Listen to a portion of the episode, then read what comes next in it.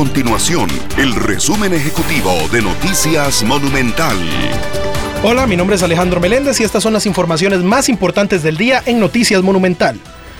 El Tribunal Supremo de Elecciones inició ayer con la entrega del material electoral para los comicios municipales. De las bodegas del órgano electoral salieron las primeras cuatro rutas con destino a los siguientes cantones: San José, Escazú, Desamparados, Acerrí, Acosta, Alajuela, Belén, Poá, Santo Domingo, Heredia, Santa Bárbara y Barba entre otras circunscripciones. Cada tula contiene cerca de 40 materiales y pesa aproximadamente 16 kilos.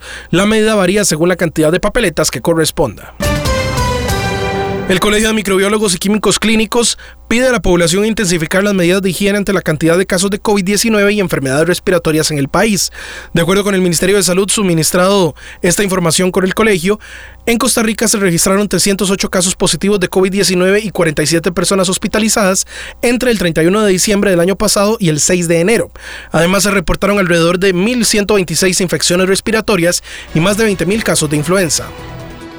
Estas y otras informaciones usted las puede encontrar en nuestro sitio web www.monumental.co.cr. Nuestro compromiso es mantener a Costa Rica informada. Esto fue el resumen ejecutivo de Noticias Monumental.